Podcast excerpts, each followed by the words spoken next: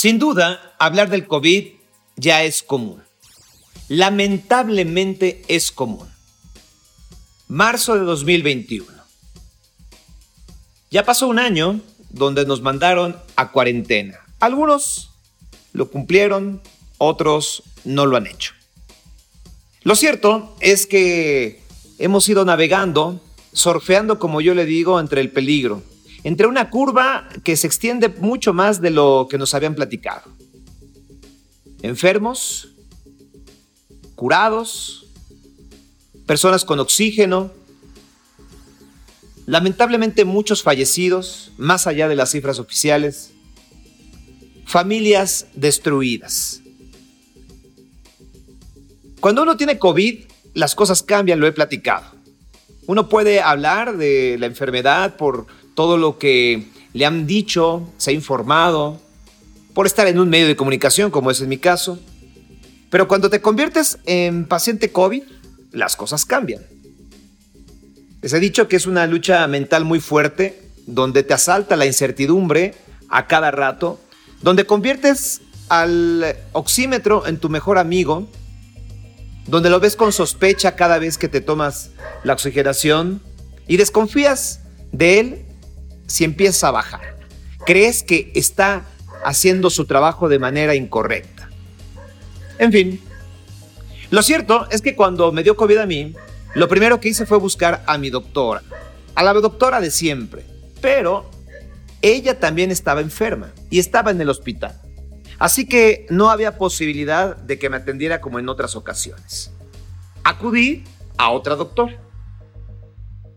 Una muy buena persona, profesional, cálida, atenta todo el tiempo durante mi proceso y me sacó adelante, lo cual se lo agradezco con todo el corazón. No diré su nombre porque creo que tengo que mantener esta secrecía que mantienen los médicos respecto a sus pacientes y creo que también los pacientes debemos mantener esa secrecía a nivel público. No tengo ninguna queja respecto a ella, pero a lo largo del proceso de mi COVID estuve leyendo. Me encontré con una carta de la Organización Mundial de la Salud, donde aprobaba casi nada y descalificaba en mucho a medicamentos o a recetas médicas que estaban surgiendo. Es decir, prácticamente de esa lista de la OMS, todo está en investigación, ningún tratamiento es oficial y cuestionaba el uso de acitromicina, de ivermectina, de otros antivirales. Y entonces, les soy sincero, estando enfermo, yo volteo a ver mi receta y me habían recetado todo lo que la OMS dice que no sirve, o que al menos no de manera oficial. Y que entonces invitaba a los médicos a trabajar con cautela, con responsabilidad y no recetar algo que no atacaba directamente al COVID. La verdad, yo seguí tomando mis medicamentos, yo le hice caso a, a mi doctora y salí y estoy sano y estoy feliz. La pregunta es, ¿hay un tratamiento? ¿Por qué los médicos están recetando algo que en apariencia o de manera oficial, mediante un comunicado, la OMS dice que no debería ser así? Vamos a platicar con Karina Cabal. Es una buena amiga, le aprecio, pero sobre todo le admiro. Es médico cirujano egresada de la UNAM con honores con una maestría en desarrollo humano, conferencista profesional certificada en la Universidad de Nueva York, escritora, columnista, líder de opinión. Eh, también eh, es miembro activo del Comité Médico Científico de la Sociedad Mexicana de Lucha contra el Cáncer, miembro del Comité Médico Científico de dos organizaciones de la sociedad civil y en la actualidad es directora general del Centro de Atención Integral de Labio y Paladar Hendido AC, Centro Suma. Karina Cabal, te doy la bienvenida, sin duda, gracias por estar con nosotros. Querido Sergio, para mí es un, gusto increíble estar contigo hoy y hablar de este tema que me parece no solo interesante, sino verdaderamente importante, o sea, relevante tocarlo porque yo creo que esto que estás manifestando tú es algo que la gran mayoría de los pacientes puede llegar a experimentar, sobre todo porque durante los procesos de tratamiento del COVID, bueno, pues el paciente se puede informar en, en muchas de las plataformas digitales que hay hoy y que ofrecen información para ellos.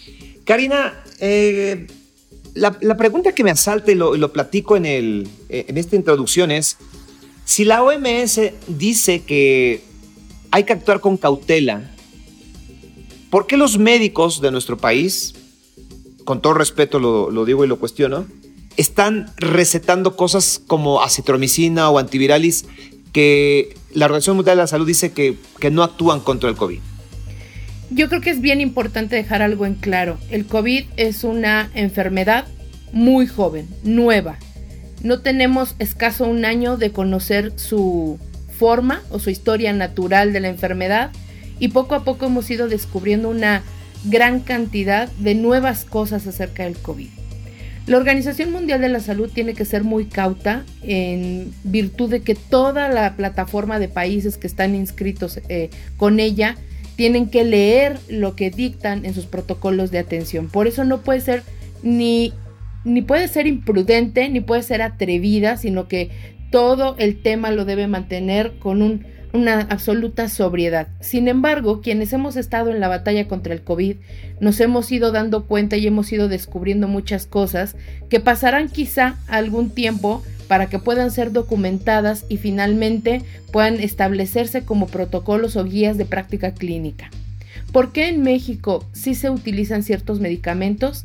Porque hemos estado trabajando con una un asunto al que nosotros le llamamos dosis respuesta. Empezamos a experimentar con lo que otros países empezaron de manera vanguardista a iniciar en el tratamiento del COVID y nosotros lo empezamos a tropicalizar con nuestra población, porque es bien importante decir eso, no el, el COVID, el coronavirus no se comporta exactamente igual con los diferentes tipos de de razas y de ubicaciones geográficas. Entonces, lo que hemos estado haciendo como médicos cuando nosotros que hemos estado al frente del COVID nos ha tocado la oportunidad de, de luchar contra esta enfermedad ha sido tomar un poco de toda la experiencia de otros muchos este, estudios muy jóvenes o muy, muy escasos que había y empezar a tropicalizar los tratamientos para beneficio de nuestros pacientes. Hoy por hoy Tú y yo sabemos que ni siquiera existe un tratamiento idóneo, ideal, certificado y perfectamente documentado, no solo en la Organización Mundial de la Salud, sino en la Organización Panamericana de Salud, en donde nosotros nos pudiéramos referenciar. Entonces, ¿qué hicimos los doctores? Sí, tuvimos que tomar una responsabilidad e implementar algún tratamiento que podría ofrecernos una especie de profilaxis y seguridad de nuestros pacientes a través de la experiencia de otras, eh, de otras ciudades y de otros lugares donde ya se había estado estableciendo un poco el manejo del COVID. Eh, Karina, eh, mm, yo haciendo mis propias deducciones y, mira que, que, no, no son válidas, no son oficiales, no son certificadas para nada, pero de pronto yo, yo concluía, decía, bueno, si no están aceptados, digamos que de manera oficial eh, los tratamientos con eh, determinadas medicinas que son las que ya platiqué, yo podría pensar que los médicos, eh, en el caso de mi doctora, por ejemplo, que la puse como ejemplo, este, a lo mejor mandan medicinas para prevenir otras cosas alrededor de lo que genera este virus. ¿Podría ser o es errónea mi idea? No, es totalmente correcto. Fíjate que nosotros eh, a, lo largo de un poco ya este año de lo que hemos aprendido de este virus, pues ha sido eh, los, los focos rojos donde este virus genera mayores daños y parte de lo que se inician como tratamientos base o como tratamientos generales para un paciente COVID que no está en estado de gravedad, que quiero eh, ser muy puntual en esto, todo lo que ahorita estamos platicando es para pacientes que no están en un estado de gravedad, sino pacientes que están en casa. Es es enfocado totalmente a tratar de minimizar la posibilidad de complicaciones esperadas y ya documentadas de los casos COVID. Por ejemplo, se ha estado manejando eh, esteroides. Lo voy a poner como un ejemplo, esteroides. Y de repente una corriente que dijo, no, los esteroides solamente disminuyen un poco la efectividad del sistema inmune, no hay que utilizarlos. Y luego vino una contracorriente en los estudios, sobre todo de las universidades de Massachusetts y de Boston que dijeron, no, esperen, ya nos dimos cuenta que el COVID sí empieza una cascada inflamatoria muy poderosa y la forma como la podemos abordar para evitar que llegue a ser trágica o mortal es a través de estos esteroides que podemos medicar de manera controlada y entonces el riesgo de la utilización de este medicamento puede ser eh, mínimo. Y entonces empezamos a aprender todos. Lo mismo sucede con, que se te ocurre, el ácido acetil salicílico, que lo utilizamos para evitar los microcoágulos, porque ya sabemos que el COVID ataca el endotelio de los vasos sanguíneos y genera microcoágulos que llevan estos a tener grandes problemas a nivel respiratorio, porque bueno, es sabido que nuestro árbol respiratorio, todos nuestros bronquios y bronquiolos, pues están íntimamente relacionados con los pequeños vasos sanguíneos en donde se hace el intercambio de gases y si ahí se atora un coágulo, obstruye ese intercambio y genera todos estos problemas respiratorios que también ya hemos venido aprendiendo a lo largo de este año. Entonces sí, efectivamente tu visión es totalmente acertada el que nosotros como doctores que no sabemos exactamente con qué matar a este virus, lo que estábamos haciendo o lo que hacemos hasta el día de hoy es tratar de dar una batería de medicamentos, un abanico de medicamentos que puedan minimizar dentro de lo posible las posibilidades de una complicación ya sabida, esperada en muchos de los casos reportados de COVID. Hablando de, hace unos minutos decías que a final de cuentas esto ah, estamos hablando en México, pero que el tratamiento puede variar de acuerdo a la raza, de acuerdo a la zona geográfica. Eh, cuando estaba enfermo, cuando estaba aquí eh, aislado en, casa, eh, un muy buen amigo me habló, él vive en Estados Unidos, en, Houston específicamente, y me dijo que me preguntó qué me habían recetado. Y pues ya, yo le dije citromicina, bla, bla, bla, bla, bla. Y él me mandó una copia de su receta médica de allá de Estados Unidos, y a él le habían recetado prácticamente una bomba de vitaminas, eh, D, C, vitamina zinc, etc. Y solamente coincidíamos en que a él le habían recetado ivermectina. Yéndonos por partes, ¿funcionan las vitaminas que nos han recomendado que tomemos durante toda la vida? Sí, sí funcionan. Voy a, voy a, dejar como el porqué de, de la respuesta en un contexto claro. Evidentemente nosotros como población tenemos un acceso, yo diría, excedido, ¿no? Para poder alimentarnos y sin embargo tenemos una malnutrición sabida. Entonces, eh, México y obviamente Estados Unidos son países que pelean en sus diferentes trincheras por el asunto de la obesidad, de la diabetes, de la malnutrición, del sobrepeso, etcétera.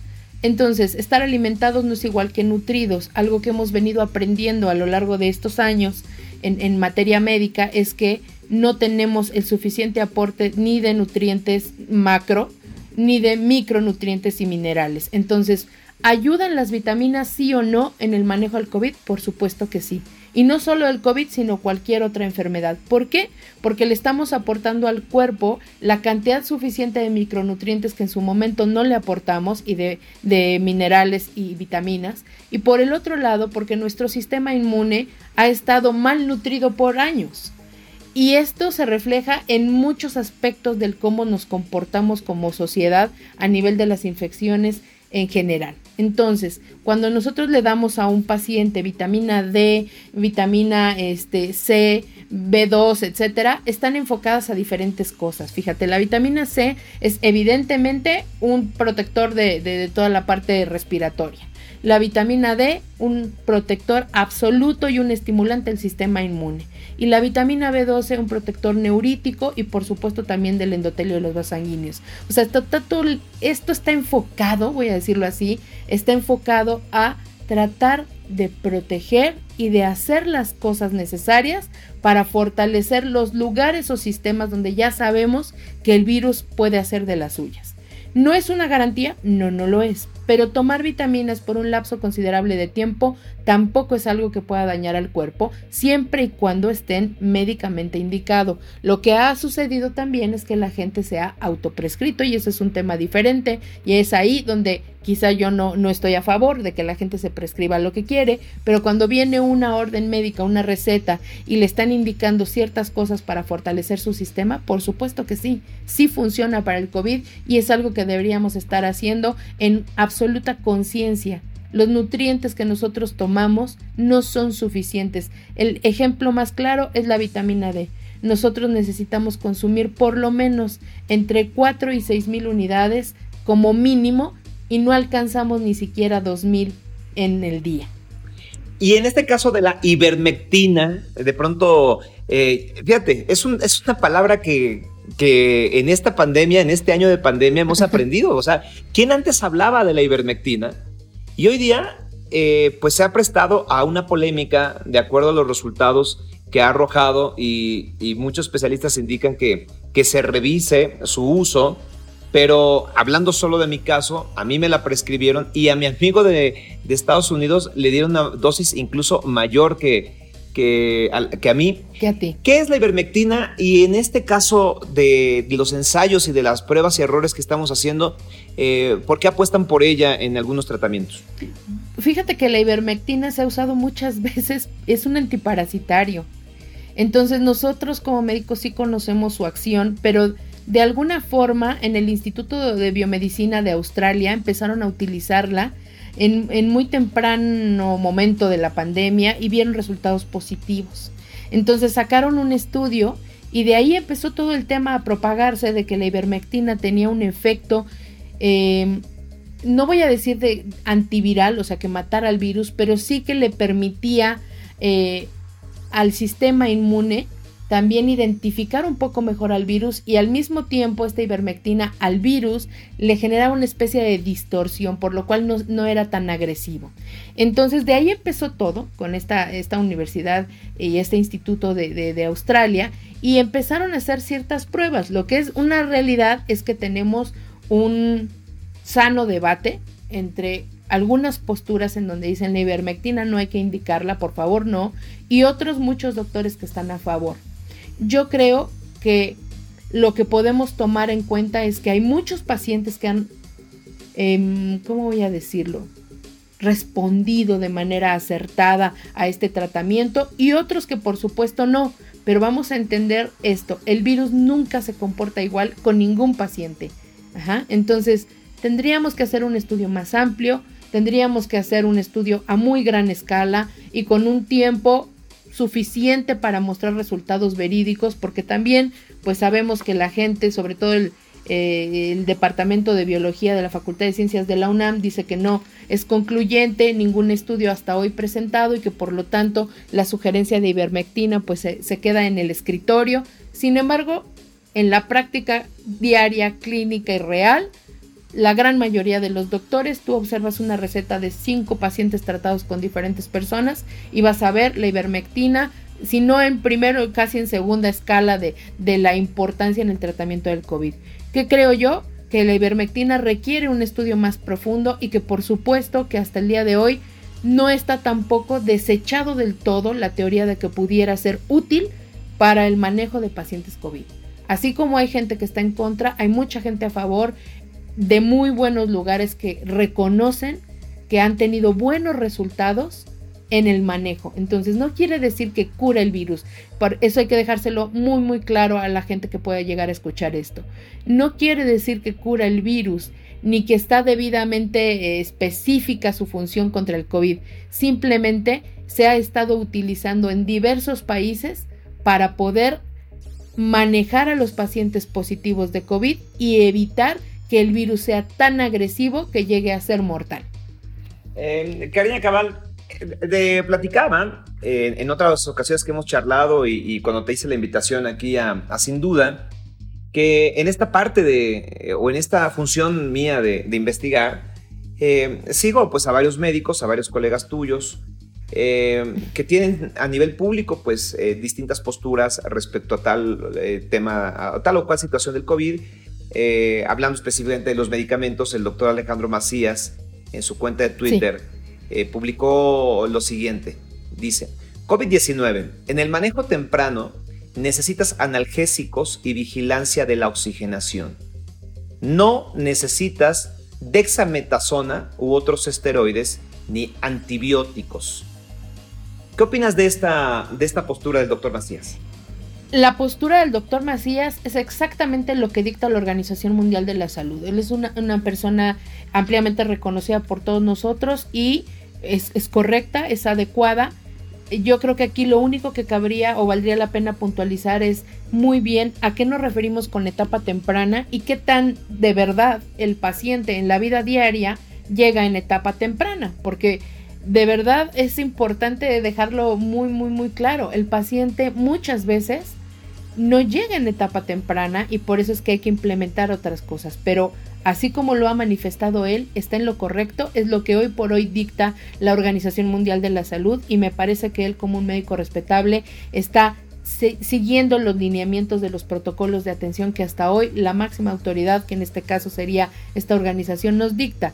Pero el comportamiento social, el comportamiento de los pacientes, quizá no es tan... Eh, tan apegado, digamos, al libro, tan apegado al protocolo. El paciente a veces llega de manera, pues, multitratada, medianamente tardía, tomando remedios caseros, entonces habría que definir muy bien a qué nos referimos con etapas tempranas y qué tanto realmente en, México aparecen los pacientes en etapa temprana. Yo he dicho en la televisión y ahora que he estado cerca de personas que se han enfermado, algunas han fallecido, eh, la mayoría por fortuna hemos salido adelante, eh, es una lucha contra el tiempo, aprovechando este concepto que estamos tomando el doctor Alejandro Macías y que tú estás aclarando, Karina. Eh, es una lucha contra el tiempo y ¿qué sería, digamos, si le podemos colocar días o calendario, una atención temprana? Es decir, ¿en qué momento tenemos o cuáles son los días clave para atendernos? Bueno, los días clave sería en el momento en el que empiezas a desarrollar síntomas que son bastante generales y bastante vagos, entre ellos dolor de cabeza, ya lo hemos manifestado, fatiga extrema o dificultad para, para eh, respirar, falta de olfato, falta de gusto, fiebre o alguna otra cosa sospechosa que tú no tenías. Ese sería el momento ideal. Me inicio unos síntomas y yo inmediatamente busco atención médica. Pero lo ideal sería, y me voy a poner de ejemplo, hoy tuve un, una persona que de, de mi equipo de trabajo que resulta positiva e inmediatamente nosotros nos hacemos una prueba para estar seguros. Entonces, esa sería la atención temprana. Yo me tengo que hacer una prueba si tengo sospecha, duda o algún sentimiento de que pudiera estar contagiado, me tengo que hacer una prueba para salir de toda duda y estar pendiente de mi salud. Si estuve en contacto con una persona con COVID, de acuerdo a lo que ha dicho eh, el doctor eh, Gatel, pues eh, tengo los primeros cuatro días después de ese, de ese contacto son muy importantes y debo de observarme. Hay pacientes que manifiestan síntomas a los 7 y hay otros que manifiestan síntomas tardíos hasta los 14, pero la, etapa muy temprana sería los primeros cuatro días después de la exposición con un paciente infectado. En esta lectura a través del Internet y, y que te encuentras con muchísimas publicaciones de distintos eh, diarios eh, que recogen eh, pues testimonios tanto de pacientes como médicos. Hay un término que, que, la verdad parece esta teoría del complot, teoría de la conspiración o difícil de creer como, como es en mi estilo, que dicen que el, entre el día 8 y el día 12 es cuando los especialistas pueden saber si a una persona que se le ha ido complicando la enfermedad va a salir adelante o no. E incluso hay un artículo que me parece del diario El País que eh, lo titula como El fatídico día 8. ¿Has escuchado esto? ¿Qué pasa en este periodo del día 8 al 12, Karina? Fíjate que nosotros, y, no está tan, tan viajado el concepto, así lo voy a decir, ni tan, ni tan loco el concepto. Es, es bastante claro porque en la primera semana, si a los cuatro días empiezas a, a pasar síntomas, es porque tu sistema inmune está recibiendo así como una carga viral que no conocía, está tratando de identificarla y empieza este asunto de luchar contra una infección. Entonces todo este seguimiento, todo este eh, planteamiento de esta guerra que tiene nuestro sistema inmune contra el virus empieza a los cuatro días, que es como más o menos ya se está dando cuenta que está siendo invadido a, eh, través de las diferentes eh, formas en las que este virus llega a nosotros.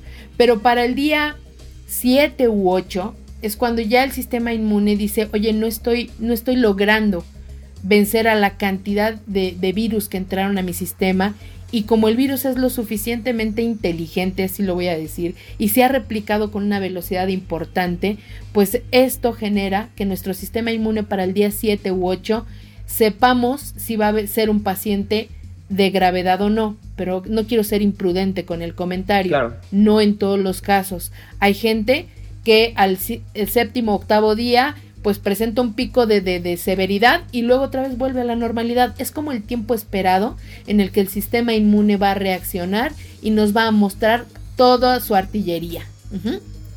Y así es como vamos a, ir midiendo la, respuesta inmune de un paciente, que es tan peligrosa es que no responda como peligrosa es los pacientes hiperreactores, ¿no? Los asmáticos, los hiperreactores bronquiales, eh, todos ellos también pueden tener una respuesta exagerada y por lo tanto complicarse.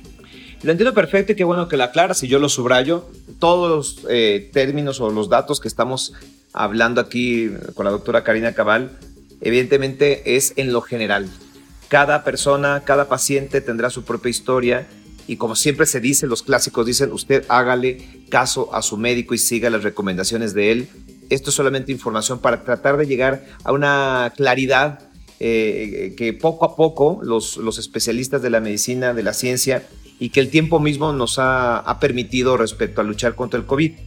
Y yo hablaba acerca de los tiempos. Eh, hace unas semanas, eh, lamentablemente, falleció un colega, un comunicador de, de Televisa, que trabajó mucho tiempo en, deportes en, esa empresa, Gerardo Valtierra.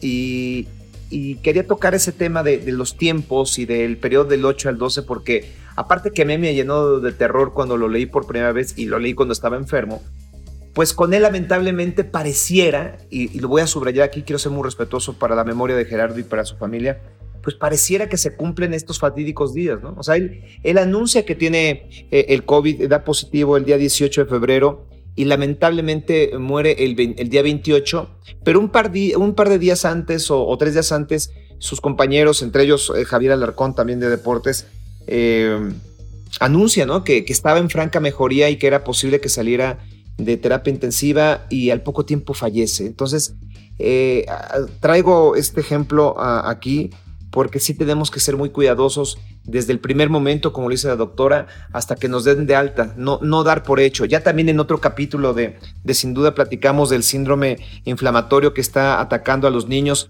y que la doctora Ariana Huerta nos decía que hay que estar vigilando a, los, a, los, a, nuestros chicos eh, a lo largo de un mes y, no confiarnos ya cuando hayan dado una prueba eh, negativa ya de, de COVID quería hacer esa aclaración y, ahora te pregunto, eh, en base a otro tweet, otro tweet de otro doctor, eh, Karina, el doctor Francisco Moreno Sánchez escribe en su cuenta de Twitter dice, ¿cuántos mexicanos fallecidos por COVID-19 necesita tener México para que eh, Cofepris se digne a aprobar el Remdesivir? Solo se obtiene a través del mercado negro, tarde y a precios altísimos. Hago un urgente llamado a su aprobación, incluso cita el presidente de la República también hemos escuchado, así como escuchamos de ivermectina, de acitromicina y de, medicamentos que solamente ustedes eh, tenían de manera cotidiana en su lenguaje, también el remdesivir. ¿Qué es, Karina, y cómo podría actuar de forma positiva? El remdesivir es un antiviral y es un antiviral que ha estado funcionando para muchos pacientes, incluso antes del COVID, para pacientes que tenían lupus y algún otro tipo de enfermedades. Este medicamento sí está avalado por la Organización Panamericana de la Salud, está etiquetado y marcado como un tratamiento idóneo específico ante el COVID-19 y bueno, hoy por hoy no lo consigues, eso es una realidad. El doctor Moreno, nuestro maestro, el doctor Moreno, eh, es, es, una persona que ha estado en la trinchera absoluta en el COVID. Entonces, creo yo que es muy, muy digno escuchar este llamado porque efectivamente de por sí el tratamiento que podemos ofrecerle a los pacientes está limitado, por un lado, Por el otro lado, muchos de los tratamientos son experimentales y cuando por fin se encuentra un medicamento que puede atacar de manera em, directa, de manera firme a este virus, no lo encontramos. Y es y no nada más no está ahorita y se puede conseguir en el mercado negro como él bien lo menciona, sino que aparte han elevado su precio y este medicamento se utilizaba para pacientes que, que tenían lupus. Entonces imagínate que es importantísimo que la, la COFEPRIS en nuestro caso pues se aplique haga todo lo que necesita hacer, busque todos los estudios y todos los lineamientos que requiere. No estamos pidiendo que se brinque ninguno, pero que si hay una bandera de esperanza, pues rápidamente pueda hacer su trabajo para que nosotros como doctores en su momento y de manera responsable y ética podamos tener una herramienta para poder atacar al virus que aparte se sabe ya que la Organización Panamericana de la Salud lo dicta como un tratamiento aceptable. Karina, regresando a las recetas eh, contra el COVID que nos han, bueno, que a mí me dieron, a mi esposa y, que he sabido de otros, de otros amigos, conocidos. Al principio de esta pandemia nos decían que solo deberíamos de tomar paracetamol. sí. Después yo eh, leía en algunos artículos por abril, mayo del 2020, donde eh, científicos médicos de, de Italia decían que habían tenido poco tiempo en general en el mundo y ellos específicamente en hacer autopsias y que entonces ellos decían que la enfermedad no era una situación respiratoria, sino que era multiorgánica, que viajaba de alguna manera por la sangre o por distintas partes de nuestro organismo y que entonces inflamaba y entonces que sí teníamos que mandar antiinflamatorios, ¿no?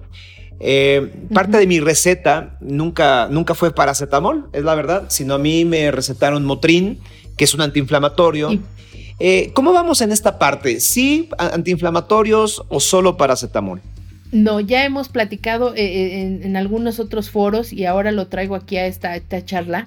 Por supuesto que sí al antiinflamatorio. El ibuprofen, la marca que acabas de mencionar, el ibuprofeno es, un medicamento de bastante uso, es un medicamento seguro, así lo voy a decir, con las dosis correctas y la medicación correcta, siempre lo mencionaré, y en pacientes que obviamente no tengan ninguna reacción a esta sustancia, pero es un medicamento que nos ofrece un margen de seguridad por el gramaje y por la forma y la presentación y la facilidad de, poderlo eh, indicar, porque no es lo mismo que tú le mediques un antiinflamatorio inyectado a alguien a que le des una pastillita, siempre importa.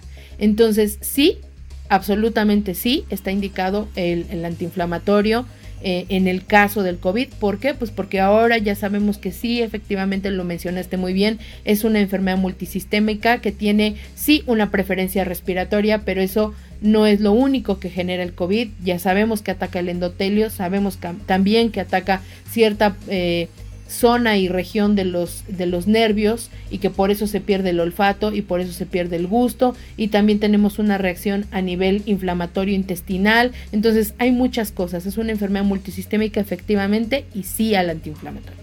Karina, eh, esta pregunta es como de, primaria, pero aún, aún no la hacemos y, y recientemente platicando con unos compañeros la semana pasada surgió el tema. Y aunque podría ser claro, pero quisiera que, nos explicaras tú. Actualmente estamos preocupados, mejor dicho, ocupados, y cuando digo todo el mundo, ahora sí no exagero, en el tema de las vacunas. Y entonces estamos en la lista de espera para que nos vacunen en nuestro país. Eh, ahí la llevamos, falta mucho, pero al menos se está avanzando. Y nos preguntamos entre amigos, bueno, pero ¿por qué no hay un tratamiento? Es decir, primero se tiene que sacar una vacuna y después un tratamiento o se trabaja de manera paralela. Y ponemos el ejemplo. Nosotros sabemos que cuando te da influenza, bueno, ahí está la vacuna, pero también está el Tamiflu, ¿no? Entonces, eh, actualmente nosotros no sabemos de un medicamento que, cure eh, específicamente COVID, pero ¿se trabaja de manera paralela o primero se tiene que hacer la vacuna? ¿Cómo es ese proceso? No, se trabaja de manera paralela, lo, dijiste correctamente. Se trabaja de manera paralela porque por un lado hay que hacer una inmunización, yo diría mundial, global, a la mayor cantidad de personas posibles, pero habrá muchas que no logren ser inmunizadas por alguna razón, porque no lo eligen, porque no puedes obligar a la gente a que se vacune, ¿no? Entonces habrá personas que no se vacunan porque no lo eligen, por eh, la dificultad de acceso a sus territorios, por la falta de información o por la escasez misma de la vacuna. Entonces hay que trabajar en materia de ambas cosas, tanto el tratamiento como la prevención. Entonces, estas cosas no pueden ser una o la otra. Hablando de una, de una pandemia mundial que se ha llevado millones de personas, entonces lo importante aquí sería siempre estar preparados con un tratamiento para las nuevas generaciones que debuten con esta enfermedad y por supuesto la inmunización que tomará tal vez un par de años en que lleguemos a tener una vacuna que nos inmunice por un tiempo más largo. Pero entonces para tratarlo de dejar eh, claro, mientras cientos de científicos están quemando las pestañas trabajando en la mejor vacuna, ya llegaron a varias de ellas y ya se están distribuyendo, de manera paralela, en esta pandemia, en este año que hemos vivido en, todo el mundo, específicamente el año que se cumple en nuestro país, cuando en marzo nos fuimos a cuarentena, cientos o miles de científicos también se están eh, quemando las pestañas desarrollando o tratando de encontrar un medicamento? Es correcto. Es correcto, y quizá no sea tan sencillo porque recuerden que una de las características que tienen los virus es su capacidad de tener variantes. Entonces sí, están trabajando los científicos como lo hicieron durante mucho tiempo con la influenza, como lo hacen contra el HIV y como lo harán ahora contra el SARS-CoV-2, el COVID-19. Y sí, hay que trabajar mucho y quizá sea mucho más fácil llegar a encontrar una vacuna aún más poderosa de la que hoy ya circula a tener un tratamiento contra el COVID que sea específico, pero no dudo ni un momento en que en algún momento se, podrá este, tener con certeza para el uso, el uso clínico. Finalmente, Karina, y, si quisiera como volverlo a dejar puntual. Cuando uno enferma y de pronto te encuentras con una receta médica, aun cuando hay comunicados de organizaciones como la OMS, nosotros, mexicanos, con una gran cantidad de doctores eh, profesionales, de los mejores del mundo, son los doctores mexicanos, eso hay que recordárselo a la gente. Debemos de confiar entonces. Sí, eh, cada paciente, yo siempre lo, digo y, qué bueno que tengo la oportunidad de mencionarlo, nosotros los doctores no curamos enfermedades. Las enfermedades están escritas en los libros y en los artículos.